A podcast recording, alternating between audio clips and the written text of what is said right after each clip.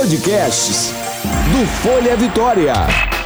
Agora eu ouço Folha Vitória. Começa agora Confraria, de mãe para mãe. Saúde bucal com a odontopediatra, professora da UFES, doutora Alice Sarcinelli. Bem-vindos ao podcast Confraria, Saúde bucal de mãe para mãe. Sou Alice Sarcinelli, odontopediatra, professora universitária e mãe. Quero te ajudar a cuidar da saúde da sua família com praticidade e carinho. De mãe para mãe. O tema do nosso sexto episódio é a primeira consulta com ortodontista. No consultório de odontopediatria, é muito comum surgirem dúvidas sobre o posicionamento dos dentes, desde bebê. Logo que os dentes irrompem, muitas mães estranham os dentes um pouco tortos, mas na maioria dos casos, a própria força de lábios e língua irá alinhar a dentição na arcada. Crianças com hábitos de sucção prolongado, como chupetas e dedo, costumam apresentar alteração na forma do arco dentário podem apresentar uma mordida mais aberta ou até dentes cruzados, quando os dentes de baixo passam por cima dos dentes superiores, como se uma tampa não fechasse a caixa. Muitas vezes, também surgem dúvidas durante a erupção dos dentes permanentes, aqueles incisivos superiores desalinhados, em posição de leque, ou incisivos inferiores apinhados, um sobre o outro. Há uma percepção de falta de espaço. Pode acontecer ainda de um dente nascer sem o outro de leite cair enfim, são muitas situações. E aí, quando é hora de realmente se preocupar e consultar um ortodontista? Para esclarecer nossas dúvidas, temos hoje uma convidada, a ortodontista a doutora Flávia Gama. Bem-vinda, Flávia! Bom dia, Alice. Muito obrigada pelo convite. É um prazer estar aqui. Flávia, explica pra gente, quando deve se levar uma criança ao ortodontista pela primeira vez? Então, Alice, a primeira consulta ao ortodontista, ela deve ser por volta dos seis anos de idade, que é quando irrompe o primeiro molar permanente, independente da criança ter ou não dentes desalinhados. Essa consulta permite que o ortodontista, se necessário, faça uma intervenção precoce em problemas de oclusão que poderiam comprometer mais severamente a função e a estética tanto bucal quanto facial no futuro. Se a criança é bem assistida por um odontopediatra, certamente esse profissional vai sinalizar para os pais e encaminhar para o especialista quando necessário. Uhum. Então é isso que eu vejo no consultório mesmo. A criança que já vem no acompanhamento com a gente na odontopediatria, os pais podem ficar muito mais tranquilos que o odontopediatra vai saber o melhor momento. Mas é, na, costuma ser por volta de seis anos mesmo, como você falou. Né? Alguns pais, Flávio, eu observo que têm uma ansiedade em relação a intervirem logo que uma má oclusão é diagnosticada. Então, às vezes, uma criança que apresenta uma mordida cruzada, né, tem um arco bem atrésico à volta dos três anos, qual sua recomendação quanto ao melhor momento para tratar? Então, Alice, essa de fato é uma dúvida muito recorrente no consultório. É importante a gente entender que a criança precisa ter maturidade para aceitar e colaborar com o tratamento. Um arco atrésico, ele pode ser tratado com 3 anos, mas com 5, com 7. O que eu quero dizer é que não há prejuízo algum em adiar o tratamento para que a criança tenha umidade em que se perceba a maturidade suficiente para ela colaborar de fato com o tratamento. O que eu percebo na minha vivência clínica é que as crianças aceitam melhor e até curtem usar o aparelho a partir dos 6 anos de idade, em média. E te respondo também como mãe, porque eu acredito que a gente tem que ter esse olhar humanizado para a criança, para o paciente, para a família. Eu não faria uma correção de um arco atrésico no meu filho com 3 anos. O especialista ele tem que ter tranquilidade de explicar para os pais uhum. para que eles controlem essa ansiedade de uma maneira muito esclarecedora e explicar que esse adiamento não trará prejuízo nenhum para o paciente, para que eles se sintam tranquilos e confortáveis em aguardar.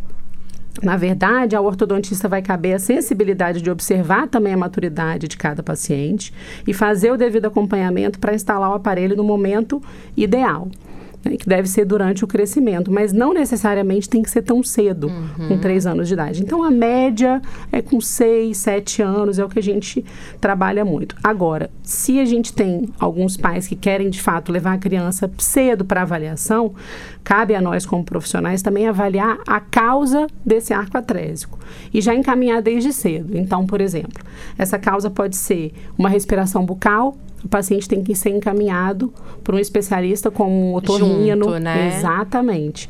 Para que essa correção da, da obstrução nasal, se for o caso, de alguma obstrução de respiração, ela já seja corrigida, sim, de fato, desde cedo. Ou se for somente postural, a criança que tem hábito de respirar com a boquinha aberta. A gente encaminha geralmente por um fono, para que seja feito um tratamento para corrigir essa questão postural. Mas, de fato, a gente trata, resumindo, né? A gente trata a causa cedinho e a gente aguarda o momento ideal de maturidade da criança para a instalação do aparelho, que geralmente é nessa idade de 6 a 7 anos, para que a gente faça abordagem e que a gente tenha um resultado bacana, que a criança consiga levar isso numa boa. É, eu vejo muito assim a questão da comparação, né? Que às vezes os pais chegam no consultório pra gente, ah, mas o amigo da escola já tá usando o aparelho, e aí a gente faz essa diferença entre o que, que é um aparelho para tratar o osso, para você conseguir uma expansão e um melhor crescimento da face, e o que, que é um aparelho para você alinhar dente torto, né? Exatamente. Que são tempos diferentes e que a gente tem que diferenciar. É, eu costumo trabalhar com corte de o melhor período para intervir nessa parte de crescimento ósseo, para colocar um aparelho disjuntor, para descruzar uma mordida, para a gente ter estabilidade, seria depois da erupção dos primeiros molares permanentes por volta dos seis anos. Antes disso, você estaria sendo precoce, você estaria tratando, mas teria uma chance de recidiva, do, de você ter que tratar de novo depois. O que não ocorre, né? A literatura mostra o que não ocorre quando a gente intervém após a erupção dos primeiros molares permanentes. Você concorda com isso? Concordo. E, de fato, é exatamente nessa fase que a criança já tem a maturidade, né? Então, para quem intervir tão cedo, se a gente tem chance de recidiva, se a gente tem chance da criança não aceitar bem o, o aparelho, né?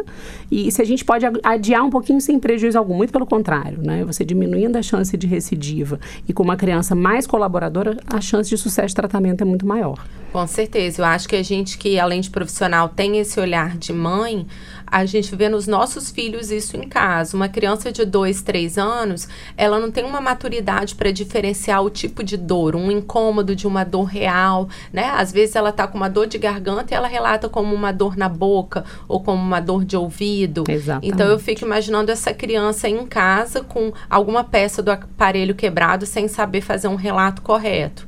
Então, eu acho que isso faz parte do que você falou do serviço humanizado mesmo, né? Da gente ter esse olhar de não só olhar um dente torto ou um arco atrésico, olhar a família e olhar o paciente como um todo, Com em que certeza. fase ele tá, né? Porque a gente não A tá gente- fazendo num manequim, a gente tá fazendo numa pessoa real, E né? a gente tem que pensar que é o impacto para a família inteira, né? Não só para essa criança muito novinha que não sabe diferenciar esse- essa dor. Impacta a vida da família inteira. É uma mãe que não vai dormir, é um pai que não vai dormir, e fica aquela angústia de tentar resolver o problema, quando de fato ele pode ser adiado com resultados melhores, né? E eu acho que assusta um pouco a família quando a gente fala em colocar um aparelho mesmo com a idade de seis anos. E aí é importante é, que as pessoas realmente diferenciem isso. O profissional, né, a gente explica para o paciente. Tratar crescimento é diferente de tratar alinhamento de dente. Então, é um tratamento pontual, né, Flávia? Costuma Exatamente. durar quanto tempo esse aparelho que a gente coloca para descruzar uma mordida, para abrir um arco, que é esse aparelho do céu da boca? Costuma ficar quanto tempo? Então, Alice, a gente tem a fase ativa do aparelho, que é a fase que você está, de fato, ativando o aparelho junto com a família. Essa ativação é feita na primeira consulta no consultório e depois a família continua fazendo por mais ou menos uma semana, né? Não dá pra gente falar de fato quanto tempo demora essa fase ativa, porque você tem que ir acompanhando o paciente nessa semaninha que você está ativando o aparelho, para que você veja se abriu o quanto você quer do arco, né? Agora, depois dessa fase ativa, o aparelho deve ficar na boca sem fazer nada, só com acompanhamento do ortodontista por mais ou menos seis a oito meses, tá? Existem alguns estudos com tomografia que eles observam que só depois de seis a oito- meses que você tem a ossificação, ou seja, a formação de osso daquela região do céu da boca que você abriu. do jeito Exatamente. que você conseguiu, né? Então, depois então, é dessa, é desse período, você não tem recidiva porque você tem a formação de osso ali onde você abriu. Né? Isso. Então, é um tratamento, né, para alertar as famílias. Não é que a criança vai ficar de aparelho dos 6 até a troca completa dos não. dentes aos 12 anos. É uma intervenção pontual que é feita para moldar o crescimento ósseo da arcada para onde a gente quer. Depois é feita a remoção desse aparelho e aí a gente só vai pensar naquele aparelho fixo, tradicional ou nos alinhadores depois que essa criança tiver a troca completa, não é isso? Correto. Eu costumo dizer que a criança, ela é uma casa que você pega em construção. Então você conduz essa construção para onde você quer. É diferente do adulto que ele já chega com uma casinha pronta e você tem que reformar o que você já tem. Então o que a gente faz enquanto a gente tem uma criança, por, por isso que é tão bom trabalhar com a criança, é você minimizar os problemas, é você redirecionar esse crescimento ósseo. Então você vai por etapas, né? Se precisou de fato de uma disjunção, abrir um pouquinho esse céu da boca, acabou de fazer essa movimentação necessária, remove o aparelho, acompanha até você fazer essa troca pelos dentes permanentes. E aí, geralmente, próximo à finalização dessa troca de dentes permanentes, você resolve se precisa colocar um aparelho fixo para refinar o caso ou não. Né?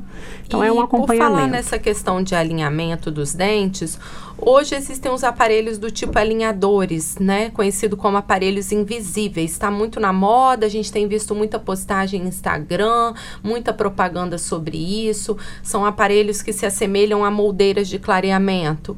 Esses aparelhos, eles são para todas as idades, para todos os casos. Crianças também podem usar. Como que está sendo isso, Flávia? Sim, é, alguns alinhadores, eles possuem opções de tratamento disponível exclusivamente para crianças e eles são projetados especificamente para abordar as condições de maloclusão tão comuns às crianças, né? Então, dessa forma, é possível sim realizar tratamentos interceptativos em crianças de qualquer idade. Na verdade, a idade, a gente entra de novo naquela avaliação ortodôntica do começo. A gente tem que ter primeiro os molares permanentes já na boca, geralmente os incisivos também. Então, cabe uma avaliação do ortodontista para ele avaliar avaliar os dentes presentes para indicar o melhor momento para usar os alinhadores. Né? Então, esses aparelhos transparentes, que parecem com moldeiras transparentes, eles podem ser usados por podem, criança também. Sem problema nenhum. É uma tecnologia que traz muito conforto para o paciente, né? É muito bacana o paciente poder remover o aparelho para se alimentar, para higienizar, né? Para poder comer o que quiser.